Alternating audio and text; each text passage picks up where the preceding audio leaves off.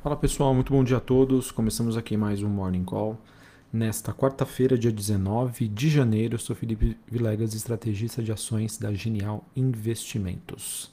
É, bom, a gente acaba tendo nesta quarta-feira um dia de recuperação para os ativos de risco, mas é importante dizer que os temas né, e as pressões ah, e o cenário ainda bastante desafiador eles continuam. Dando aquele overview rapidamente, a gente teve na Ásia as bolsas é, fechando sem uma direção única, Xangai queda de 0,33, Hong Kong alta de 0,06 e a bolsa japonesa apresentando uma queda um pouco mais forte, de quase 3% nesta madrugada.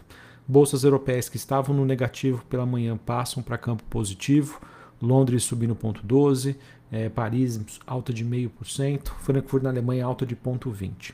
Futuros norte-americanos, é, nós temos o S&P 500 subindo 0,15, Dow Jones subindo 0,09 e a Nasdaq subindo 0,24. Vejam que a movimentação da Nasdaq é a mais representativa, também levando em consideração o movimento de queda né, de mais de 10% nesse último ciclo aí, é, em, que acaba sendo impactada por essa expectativa de subida de juros nos Estados Unidos. VIX voltando a assustar novamente, alta de 16%. Ele que está se encontra agora na região dos 22 pontos, se vocês sabem.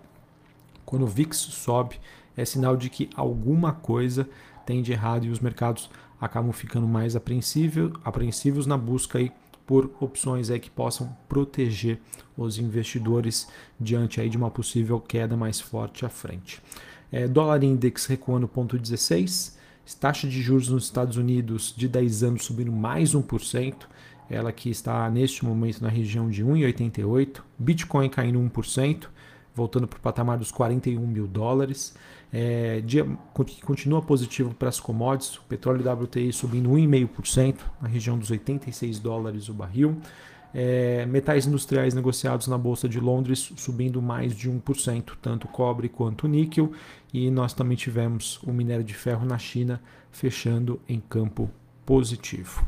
Bom, pessoal, sobre uh, os principais temas que nós temos para esta quarta-feira a gente teve a inflação é, referente ao mês de dezembro, que foi divulgada uh, em relação ao Reino Unido e que veio acima das expectativas, acumulando então uma alta de 5,4% em 12 meses, esse que já é considerado o maior nível é, em 30 anos. O Banco Central inglês, que já fez a sua primeira alta de juros em dezembro, de 0 de 0,10 para 0,25, deve ficar então mais pressionado aí para subir os juros novamente. O mercado que precifica uma nova chance de mais uma alta em fevereiro em quase 100%. E um outro reflexo que a gente também acaba vendo, olhando para os bonds, né, para os títulos de renda fixa, para os rendimentos dos títulos de renda fixa na Europa, é que o título da Alemanha, né, que desde é, não, me, não me recordo quando, né, estava pagando uma taxa de retorno negativa, volta aí depois de alguns anos a ter um retorno positivo né, em termos de rendimento. E isso obviamente acontece por conta dos efeitos inflacionários. Em relação à China, ela permanece numa situação ainda bastante delicada por conta da, da, da variante Omicron, é, e por conta disso a gente começa a cada vez mais ver é, o governo e o seu Banco Central atuarem né, de maneira a tentar estabilizar é, a economia por lá. O, a última notícia que nós tivemos é que o Banco Central Chinês fez um comunicado prometer usar todas as ferramentas de política monetária possíveis para manter o, o, crescimento aí em nível elevado e aumentar a sua expansão de crédito. Na última segunda-feira, né, o Banco Central Chinês que baixou as taxas de juros por lá de um ano e de sete dias, e os próximos passos podem ser a diminuição do compulsório em 0,5%. Tá, pessoal? Esse movimento é o que justifica o fato de nós termos um, um dia mais positivo para as commodities, principalmente aí para os metais industriais e para o minério de ferro. se a gente levar em consideração que as bolsas europeias elas têm essa característica muito parecida com as bolsas brasileiras, de uma dependência de, de ações ligadas a commodities, justifica esse movimento que a gente observa hoje mais positivo, tá? E que obviamente isso tende a, a, refletir no mercado brasileiro. Ontem que a gente teve um ótimo desempenho, né, entre aspas, da bolsa brasileira, é, com, quando comparada com outros pares globais, mas esse movimento, pessoal, acabou sendo justificado por altas de Vale, Petrobras e alguns bancos. Quando você faz uma, avaliação um pouco mais qualitativa, né, olhando os setores, a gente teve aí um, um forte movimento de baixa do setor de construção civil, das empresas de menor capitalização, as small caps, e também do setor de varejo. E é importante dizer, pessoal, que são esses setores eles são, acabam sendo influenciados pela parte longa da curva de juros aqui no Brasil, que tem influência da taxa de juros lá fora e também influência uh, da do cenário de, de, expectativas de inflação aqui no Brasil. E o que acontece? Né? Com esse movimento de alta do petróleo, em que a gente poderia até é, ver uma situação um pouco pior é, caso né, o, o, importante gasoduto que liga a Turquia e o Iraque não tivessem sido restabelecido hoje. Né, o que aconteceu foi uma explosão ontem que acabou ocasionando o fechamento temporário. A gente entende né, que é, o custo da energia, né, o custo do combustível, do petróleo, é um dos principais, né, entre aspas, vilões da questão inflacionária. Então entendemos que um nível de petróleo mais alto pressiona os combustíveis, pressiona a inflação e, por, por consequência, é, pode forçar aí o Banco Central brasileiro a subir juros no nível mais alto do que o precificado hoje, e isso tende a pressionar estes setores. Tá? O mercado brasileiro que tem até se comportado relativamente bem sobre esse tema. Eu acredito que aos poucos né, o mercado ele vai entrando no modo um pouco mais racional, buscando ali realmente a, as, as oportunidades, mesmo em empresas que acabam se, se enquadrando né, num, num, cenário mais negativo sobre o, a questão macroeconômica. Então, pessoal, mais uma vez, é, ter uma estratégia aí de você realmente só olhar para preços, nível de, de atratividade, está muito difícil.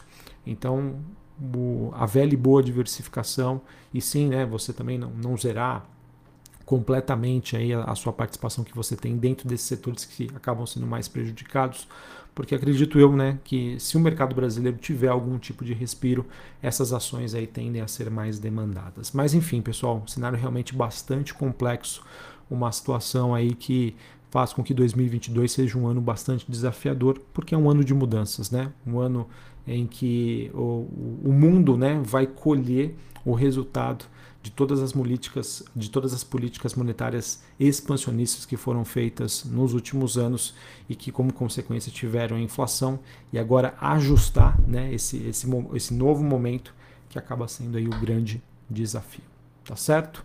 É, sobre o Brasil, pessoal, temos aí poucas novidades. É, em relação ao cenário, ao noticiário corporativo, nós tivemos o conselho da Nelgrid, uma empresa que recém-chegada à bolsa, ela que aprovou o programa de recompra de até 8,5 milhões de ações emitidas pela companhia. Uh, nós também tivemos a Sinqia, empresa de tecnologia, anunciando a aquisição de 52% do capital da Lote 45.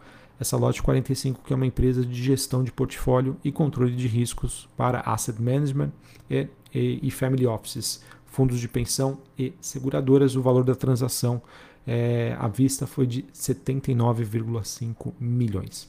E por fim, pessoal, uma notícia interessante é, é que o, a Cirela informou que a Dynamo, uma, uma asset aí super respeitada no mercado, é a, que a Dynamo então teria feito aquisições de ações no mercado, aumentando a sua participação para 10,08%. É, a participação anterior era de 7,65%. Então é mais ou menos isso que eu queria que vocês é, compreendessem. A gente tem hoje, né, dado eleições, inflação, pressão nas curvas de juros, né, subida de juros nos Estados Unidos. Tudo isso, pessoal, faz com que o setor de construção civil, as empresas do varejo, as, as empresas de menor capitalização sofram demais tá, com esse movimento.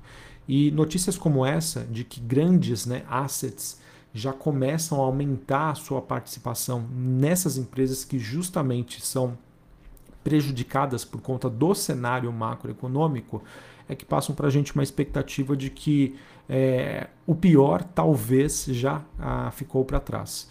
Nada que a gente é, isso impeça, obviamente, né, de que o cenário de que o cenário à frente se deteriore ainda mais, tá?